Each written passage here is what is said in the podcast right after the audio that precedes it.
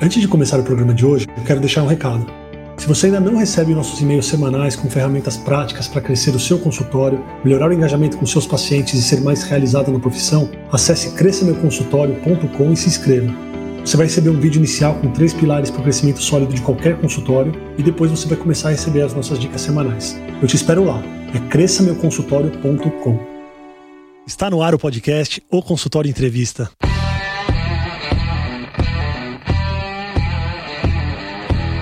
Bem-vindos, eu sou Daniel Kruglenski, médico, cirurgião do aparelho digestivo e vou entrevistar aqui especialistas em diversas áreas que vão nos ajudar a crescer na carreira, melhorar a conexão com os nossos pacientes e a se desenvolver na profissão. No programa de hoje, a gente vai falar sobre a experiência do paciente na era pós-pandemia. E para isso eu convidei a Letícia Lago. A Letícia ajuda empresas a melhorarem o engajamento de seus clientes com seus produtos e marcas. Ela é autora do livro Clienterapia, A Busca pela Experiência Perfeita. A Letícia atua com temas relacionados à experiência do cliente e gestão de relacionamento há 30 anos, tanto em B2B quanto B2C. Muito obrigado por aceitar o convite, Letícia. Ah, eu que agradeço. Eu sou super fã do seu evento.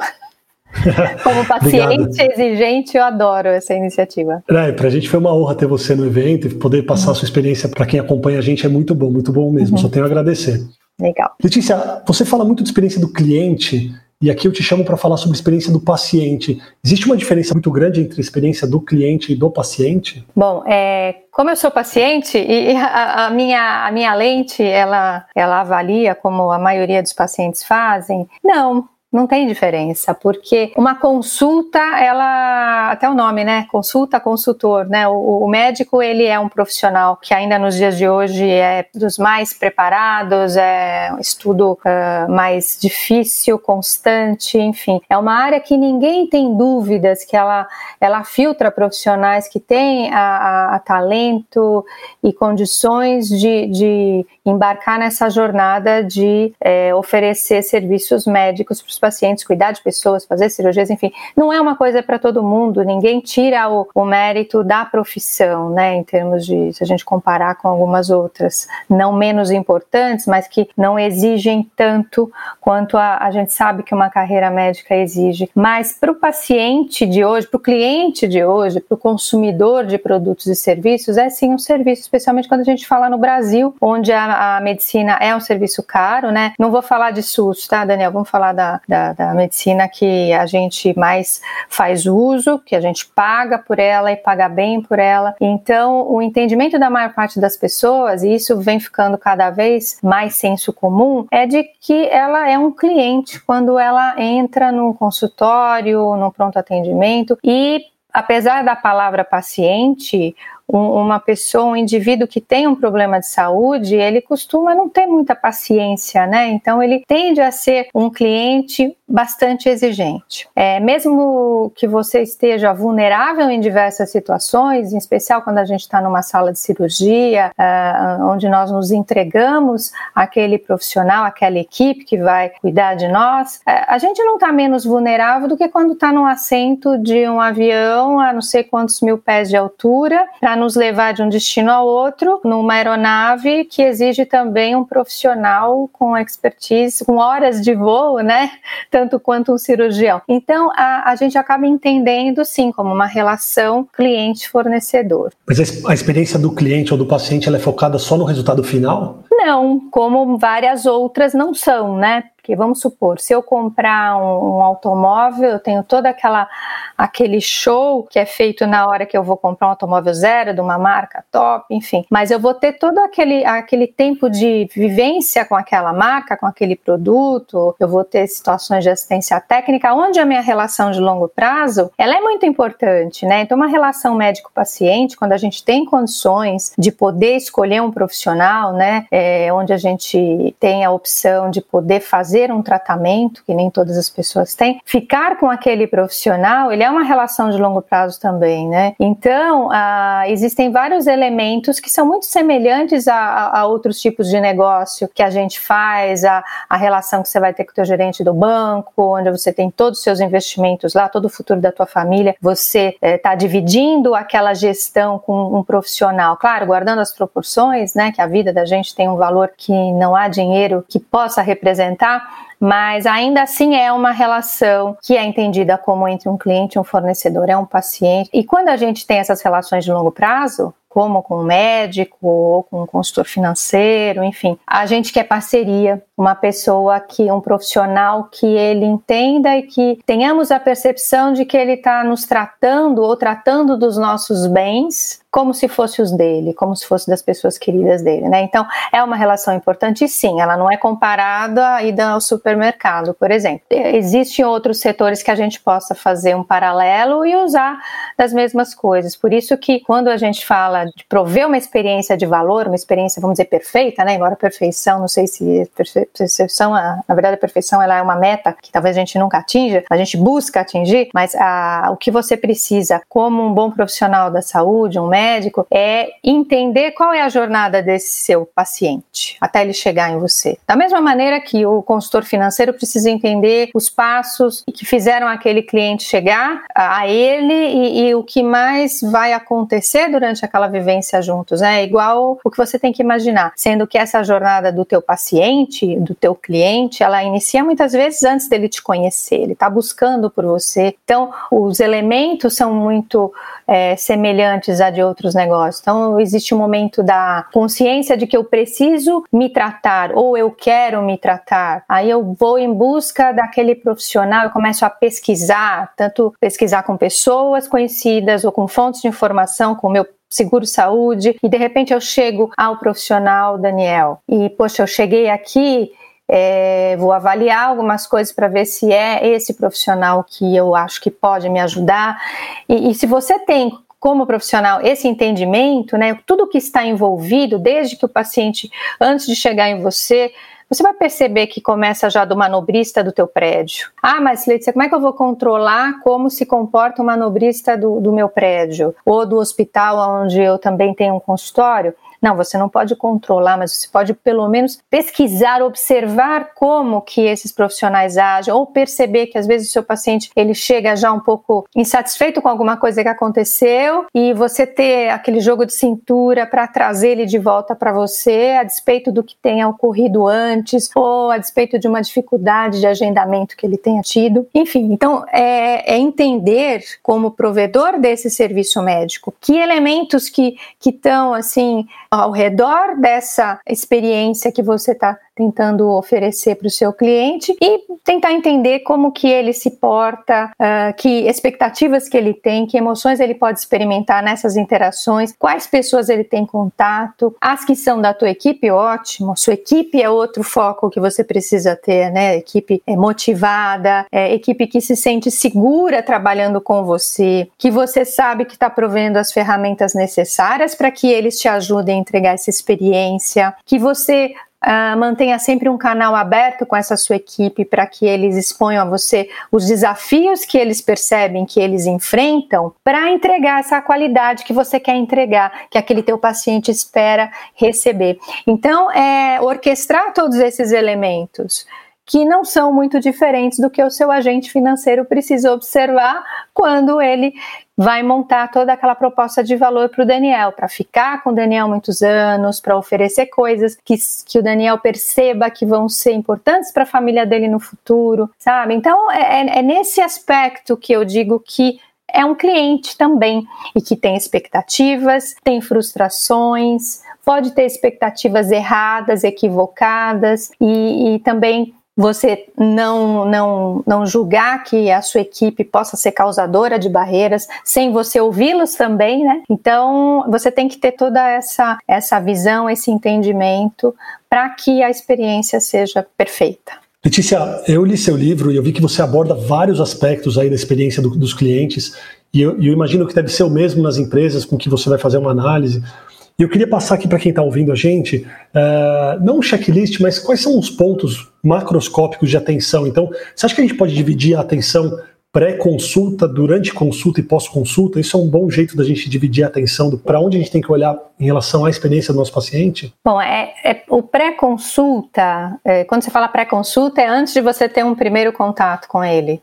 É, antes do paciente chegar até o seu consultório, fazer uma consulta online. Eu estou te perguntando se você acha que vale a pena a gente dividir, porque são tantos pontos que a gente tem que olhar que às uhum. vezes se a, gente, se, se a gente vai olhar para mil pontos, a gente não olha para nenhum, a gente fica certo. um pouco perdido.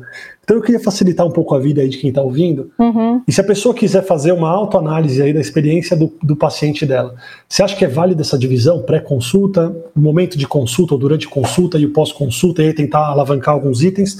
Como que ela pode fazer essa análise? Eu imagino que essa divisão ela pode ser diferente quando é a primeira vez que você vai ter contato e depois quando é uma pré-consulta de alguém que você já conhece os problemas, né? Numa primeira vez, é muito difícil você ter elementos antes dele estar tá de frente a você, presencialmente, ou seja, agora por telemedicina, né? Então, vamos supor, se eu nunca estive com você, eu lembro que no meu livro eu cito isso, e devo até ter falado um pouco no primeiro evento, que me chamou muito a atenção da primeira consulta que eu fiz com o meu ginecologista de milhões de anos, né, que eu fiz meus partos com ele, que a gente conversou muito sobre diversas coisas que não eram exatamente os problemas, problemas não, ou possíveis problemas que eu pudesse ter, embora eu fui lá mais por uma questão de passar a ter um, um médico assistente para quando eu resolvesse ter filhos, enfim, para cuidar da minha saúde da mulher. Mas eh, ele quis primeiro me conhecer e eu acho que isso é fundamental para a primeira vez que, que você vai ter aquele contato com a pessoa. Quem é aquela pessoa que está lá? O que ela faz? É, ela, ela tem família, tem filhos, tem uma carreira, tem um hobby é, o que, que ela gosta de fazer. Porque o, o que, que é isso? Não é só você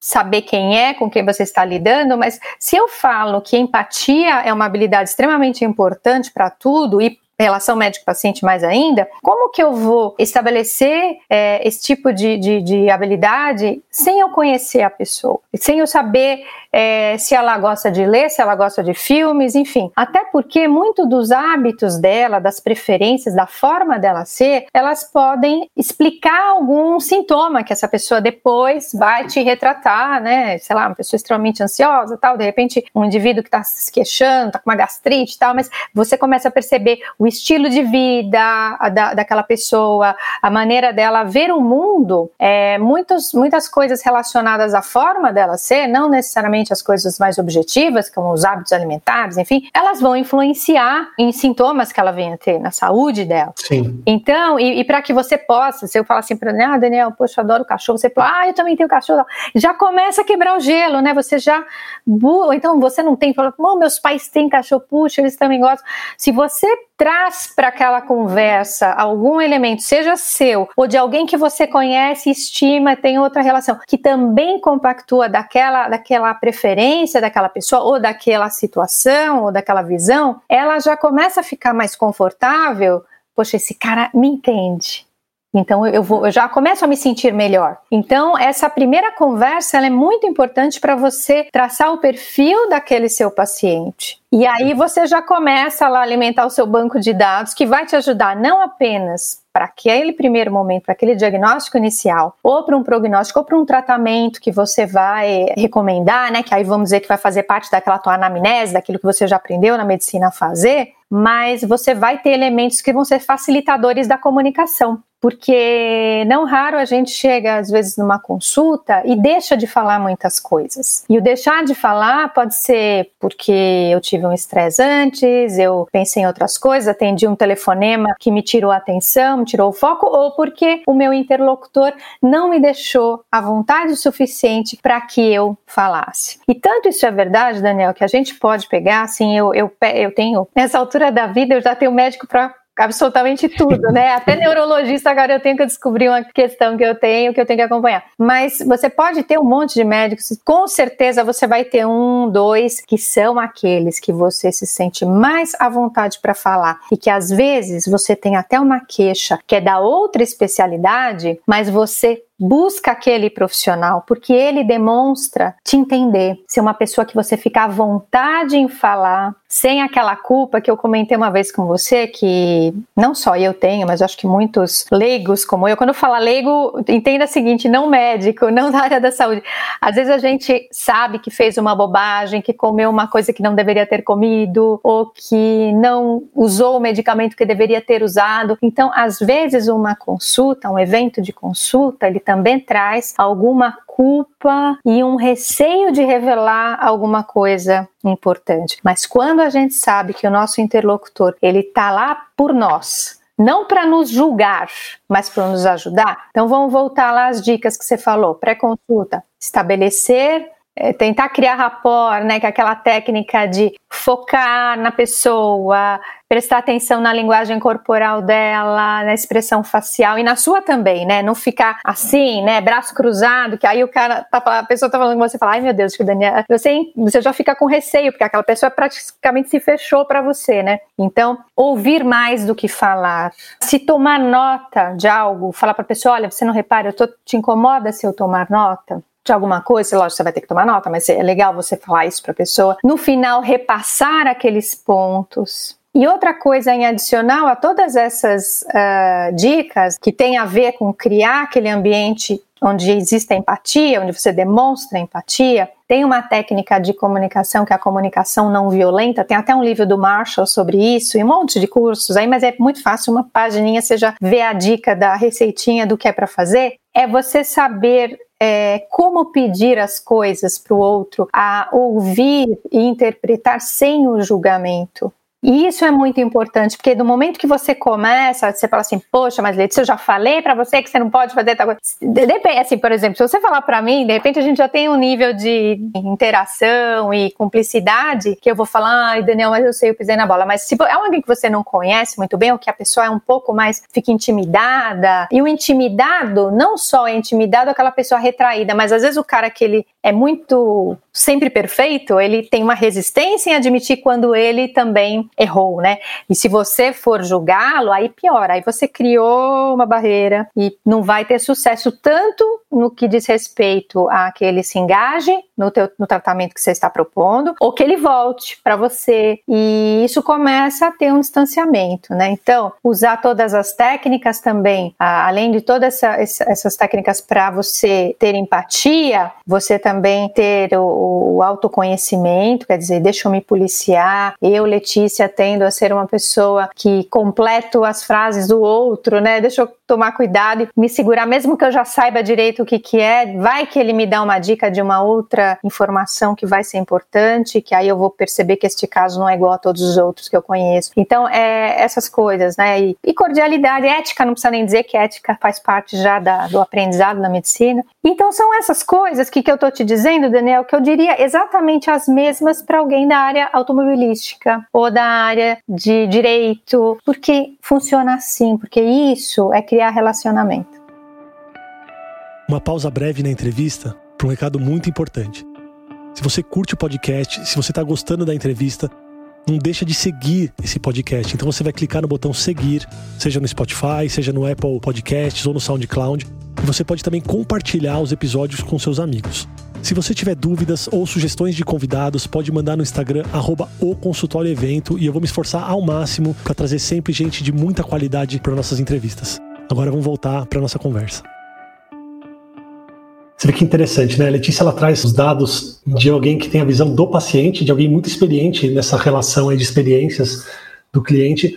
E eu fiz uma pergunta pensando em uma coisa e a resposta foi totalmente voltada para outra coisa. E eu acho que isso mostra para gente algo muito interessante. Então, eu estava pensando na minha cabeça a experiência antes da consulta, durante a consulta e pós-consulta, no sentido de antes da consulta, como que a pessoa te procura, como que ela te acha, como que ela hum. agenda com você uhum. e tal. E aí a sua resposta para mim foi totalmente focada na relação do durante a consulta. Então, mostrar empatia, é, se esforçar para estar presente, realmente se importar por aquela pessoa. Às vezes a gente tem muita dificuldade, a gente não aprende isso, a gente realmente precisa se policiar para estar presente. Então, eu não estou querendo criticar é, o fato de você ter respondido uma coisa talvez um pouco diferente, mas eu, eu queria reforçar aqui e te perguntar durante a consulta, isso que a gente conversou aqui, o tete a tete com a pessoa, muito bem feito, ele compensa qualquer outra falha no antes e no depois? Porque eu te perguntei de outras coisas, mas você foi no, no mais importante, é naquele durante. Você acha que um atendimento presente, um atendimento realmente empático, onde eu quero não só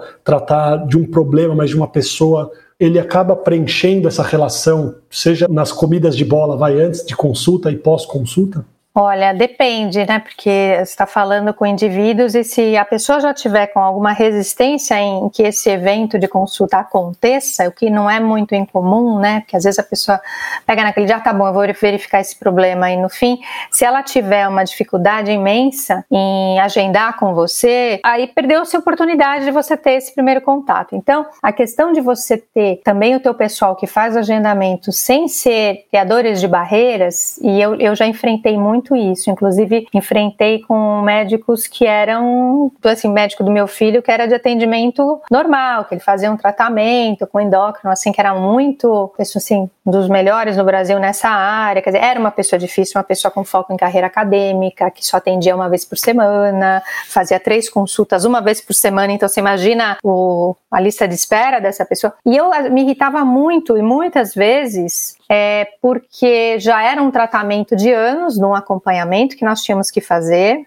fizemos até ele ter 15 anos, e não raro eu tinha situações de que, ah, não tem, ah, daqui uns X meses, e eu sempre falava, poxa vida, falava para assistente dele: se você me vê há anos aqui, eu venho. E tem toda essa dificuldade, eu não duvido, porque realmente é só é matemático, né? Se ele passa mais tempo no hospital X, lecionando, cuidando do departamento, sobra pouco para cá. Então, por que que quando eu estou saindo, a gente já não faz esse agendamento, já próxima, porque é, é, muito simples. E isso que eu tô falando para você, já tive até com dentista, tá? Em meio de tratamento, de repente você vai voltar, você, vai, você sai do consultório, vai lá, vou marcar a próxima. Ah, vai ser só quando. Não, pera um pouquinho. Eu tô com tal coisa que eu fiz lá dentro, que eu vou ter que voltar num período então as coisas não batem. Então eu já cheguei a falar para eles uma vez, olha, é um projeto, o cliente é um projeto. Então para vocês que têm uma agenda difícil, então eu tô eu tenho capacidade para X projetos. Se eu não tenho agenda para aquilo, não adianta eu pegar mais pacientes, porque aí qual a, a, sensação que o seu paciente tem? Que você tá só com novos pacientes, novos pacientes e, e, a sequência daqueles que já estão. Então eu acho que não compensa, tá? Desculpa, até eu fui na, no CERN, porque talvez para mim essa primeira vez, eu pensei na primeira vez, que é aí onde você vai se abastecer de dados e tornar as vezes seguintes um pouco mais fácil e mais produtivas, mas esse antes você tem que tentar imaginar, é, é uma empresa, tá? Vamos voltar para a situação de prestador de qualquer serviço. Eu não pego um projeto novo se eu não vou ter capacidade para avançar nas outras fases do projeto com aquela pessoa. Então, um cliente, um paciente novo, ele é um projeto que ele vai ter, pode ser que seja só resolver um problema,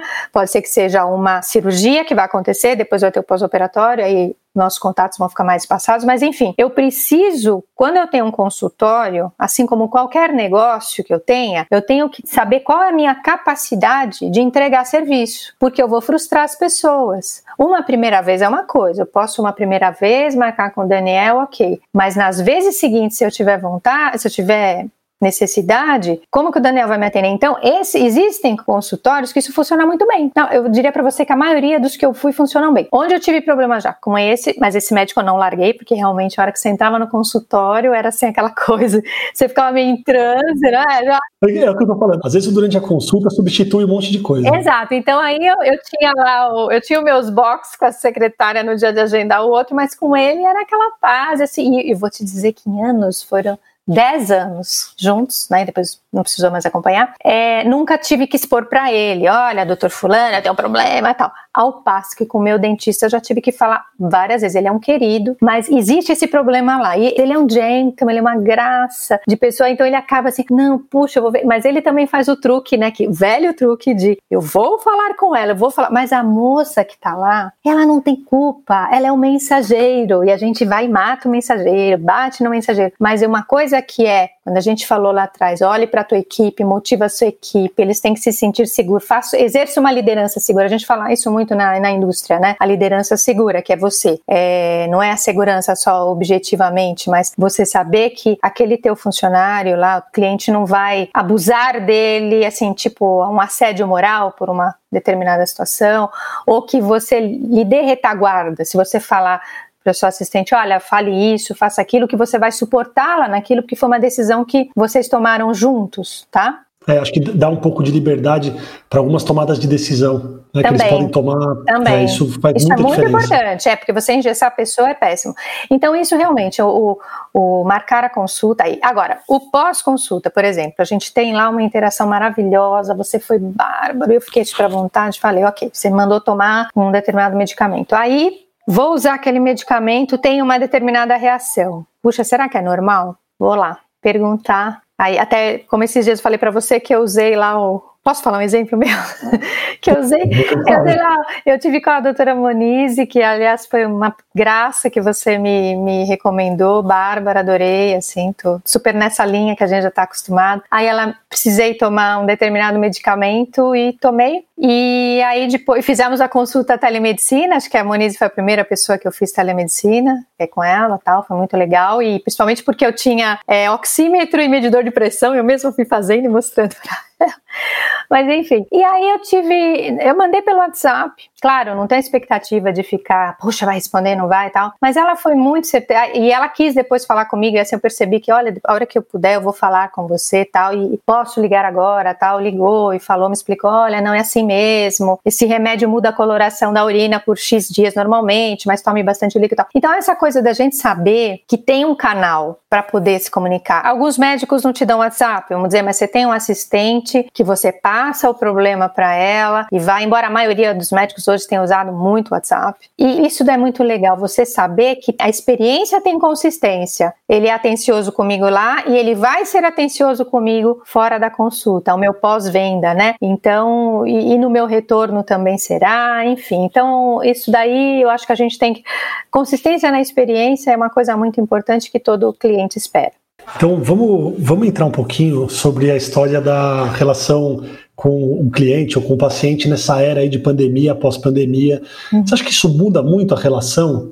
Olha, vamos pensar primeiro no contexto, né, no ecossistema desse teu paciente. Então, vamos pensar que nós estamos aí bem há uns quatro meses, onde a vida pessoal tua, que você está aí falando de um outro ambiente para não estar tá na tua casa, porque tem uma rotina diferente lá acontecendo, e isso todo mundo está passando. Então, o teu paciente, ele pode ser um executivo que está trabalhando de casa, ele pode estar com os filhos no Fundamental 1, no pré-escola, onde para essa fase da, da, do aprendizado as crianças não terem a socialização é muito impactante. Então, são, eu, eu diria que são os pais, pelo menos com quem eu tenho conversado, que estão enfrentando mais dificuldades com isso. E Algumas pessoas não voltaram ainda com a rotina de quem auxilia nos trabalhos domésticos, então estão acumulando funções. O ambiente não estava preparado para aquilo. As conexões nem sempre são perfeitas. A gente, eu vivo aqui num condomínio enorme e eu tenho duas internets em casa porque eu faço trabalho já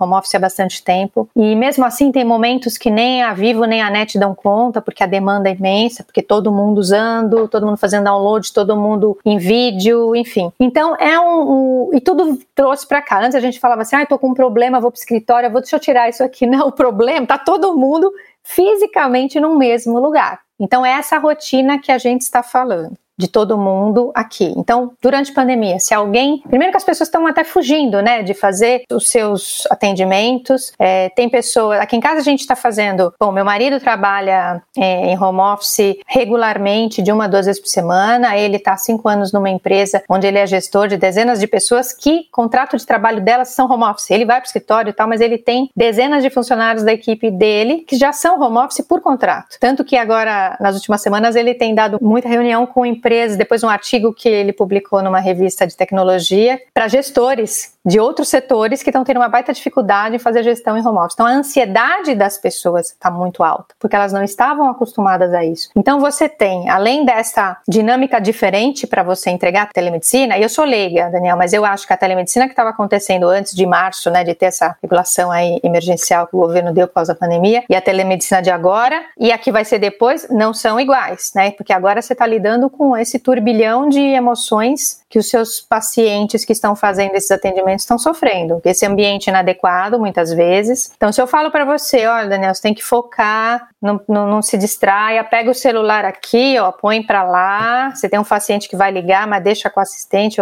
É difícil isso, né? Porque você tá num ambiente com outras coisas acontecendo. Então é difícil para você e é difícil para o seu paciente que está lá e que daqui a pouco vai entrar o filhinho de dois anos de idade que não sabe o que está acontecendo. Então, para você, durante esse período, ter a atenção dessa pessoa que também está com a cabeça dela em toda essa questão sanitária mundial, que a gente não sabe ainda até onde vai, e como vai terminar, é, então é, é, é, desafiadora, né? Então, o, o que eu estava até imaginando antes da gente conversar é que a, a, minha sensação é a seguinte: você, como profissional de saúde, alguém que tem uma expertise, que sabe é, o real perigo das coisas, o que dá certo, o que não dá certo, você está também muito voltado para uma questão mais humana da sua família. Se você sair para prestar um atendimento, para ter que fazer uma cirurgia de emergência, você fica com receio que você vá voltar para sua casa e contaminar sua família. Então, o, o, o profissional da medicina hoje, ele está tendo, eu acho que um retorno ao seu lado humano muito intenso agora, né? Principalmente aqueles que estão na linha de frente, porque eles estão se expondo e eles têm medo de expor sua família. Alguns já foram para dentro de uma UTI como pacientes não é? Então vocês Sim. estão tendo esse retorno. Nós, leigos, estamos xeretando artigos da Lancet Science, nos interessando por essas descobertas, sendo bombardeados por fake news, uh, tendo acesso a EPIs que não nos eram necessários, a protocolos sanitários que também não eram necessários para as nossas casas. Então é como se a gente tivesse uma linha que antes a gente estava em extremos e nós começamos a nos aproximar, né? E só que óbvio, né? Cada um dentro da, da, da, do seu nível de entendimento, com a sua sensibilidade, os seus receios. Então, eu acho que é um momento legal para a gente pegar na mão do paciente com, com mais assim é, propriedade, para a gente fortalecer esses vínculos, para não apenas você ser o médico que vai dar a, aquele atendimento dentro da gastro ou da proctologia, mas que você tente ainda mais saber o que mais você poderia ajudar como médico e como Daniel, aquele indivíduo que naquele momento parou para fazer a consulta com você, tá? Então, o digital, ele tá desde pedir o pãozinho até as reuniões do STF para decisões importantes né? Então ele está em tudo. Mas o que continua fazendo mais diferença é a parte humana. Você acha que a gente consegue manter ou melhorar, inclusive, essa relação de uma maneira online, sem a presença física? Existem profissões que vão manter essa, esse online que vai ser conveniente, até por uma questão de recessão econômica. Tem empresas que estão rodando mais remoto e, de repente viram que, pô, dá para fazer, eu não preciso ter toda a minha estrutura pagando um aluguel absurdo, tendo facilities e tudo mais que isso envolve, gastando combustível, me deslocando. É, eu falo isso para você porque comentei na empresa do meu marido, o grande diferencial deles para atração e retenção de talento é ser home office. Agora ninguém me aguenta ser home office, né? Porque tá todo mundo aqui. Mas antes, quando a vida era normal, duas horas de trânsito, isso era um baita diferencial. Mas eu acho que isso daí vai ser conveniente, vai ser muito bom para situações aonde, no caso do médico paciente, quando eu não quero ou não posso sair, por exemplo, se pega alguém que não tem tempo, não tem agenda, fala, putz, vou sair daqui e tal, vou perder meio-dia, minhas reuniões. Isso vai ser muito legal poder contar com isso, mas isso não substitui a presença física 100%. Eu até tive pesquisando um dia desse que a única coisa que a gente vai poder dizer que vai não substituir, mas dar uma sensação um pouco melhor é quando o dia que tiver a realidade virtual, né, de você realmente estar vendo, né? Como existem existem salas de telepresença, né? Que já sim, tem há sim, muito sim. tempo, tem empresas, isso, de 10 anos já tem, é caríssimo tal, mas parece que tá todo mundo na mesma mesa tal. Mas se você perguntar para qualquer pessoa hoje, olha, te falar, é, o que eu mais sinto saudade é um dos meus filhos mora em Genópolis, não mora com a gente aqui no Morumbi. E a gente, quando se vê distante e tal, vem, fica meio longe, porque ele também está isolado, mas dá uma saudade de dar um abraço nas pessoas, não dá? Um aperto de uhum. mão. Eu acho, assim, eu tenho pessoas que eu não conheço pessoalmente, tem até uma moça aqui no mercado aqui perto de casa do San Marché, que eu peço de tudo que é mercado, né? delivery, uma coisa para mim sempre foi normal, mas ela em especial, a gente faz por WhatsApp e ela é tão atenciosa e põe áudio e tal. E eu, eu falei até outro dia para uma amiga, pô, não vejo a hora disso acabar, eu quero ir lá, quero ver, quero dar um abraço nessa moça, porque ela é maravilhosa. porque eu acho que a, a, o tocar ainda, né, não sei se isso, talvez isso vá mudar, se a gente é brasileiro ainda é muito nessa cultura do abraçar, dar um beijo e tal, mas isso faz falta, né? Você poder ver, eu acho bacana, né? Eu, eu não, não, não, não vejo por hora que isso vá substituir substituir totalmente. Agora, o que, que eu vejo? O que eu vejo com preocupação? Ir a um, um consultório dentro do hospital começa a me preocupar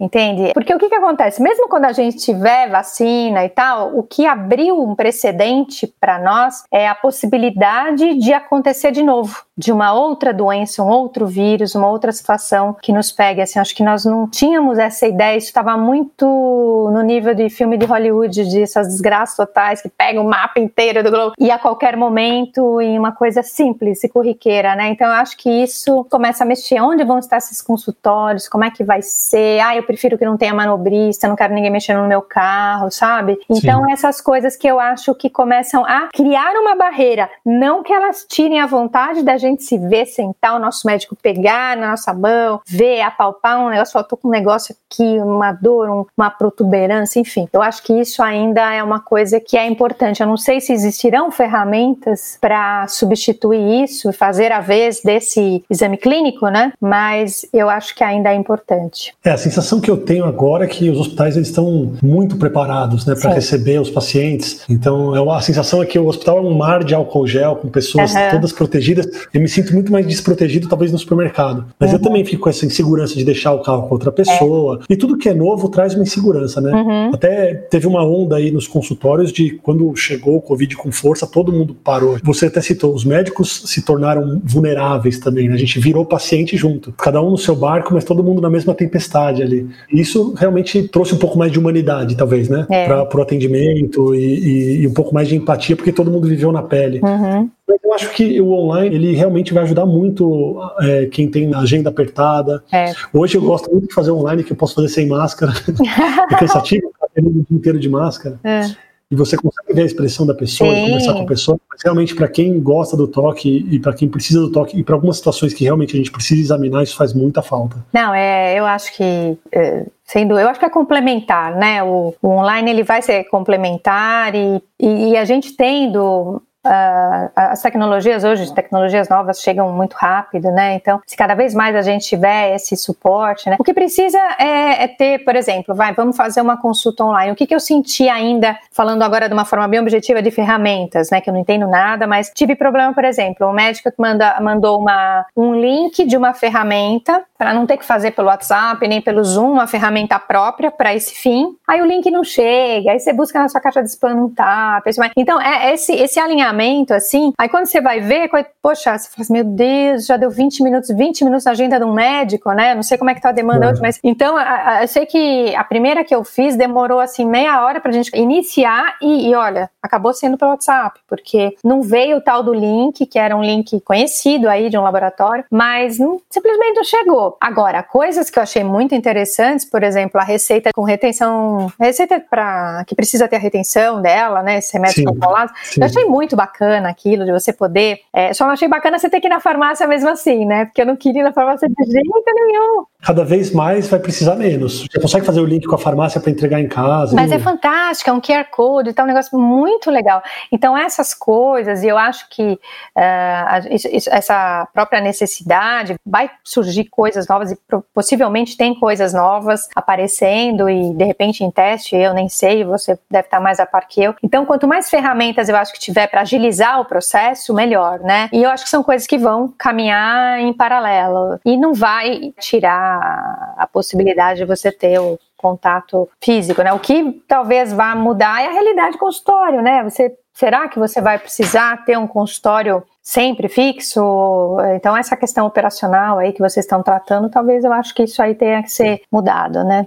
É, eu acho que todo mundo está aprendendo no processo. Os pacientes estão aprendendo no processo, os médicos estão aprendendo no processo. Vai ter um período de ajuste aí mas eu acho que caminha para um, um sentido muito legal. Essa medicina online pode facilitar a vida de muita gente. Acho que uhum. tem tudo para ficar e não vai dar para substituir e voltar atrás, não. Não. Letícia, eu queria te agradecer. Se você quiser deixar suas mídias, onde que as pessoas te encontram e podem mandar dúvidas. Eu teno uma página no Facebook que chama Clienterapia, por Letícia Lago, e um Instagram também. E tem o meu e-mail, uh, leticia.clienterapia.com.br e muito obrigada por participar. Eu fico super feliz que esse evento evolua cada vez mais. Eu acho que tem bastante coisa aí para acontecer e essa nova geração aí de médicos que estão emergindo, acho que já vai para um caminho para encurtar a distância entre vocês e os pacientes. Ah, muito legal. Obrigado. Eu que agradeço viu, sua participação. Sempre acrescenta muito pra gente. Obrigado, viu, Letícia? Obrigado mesmo. Valeu, obrigada. Sucesso aí. Saúde, hein?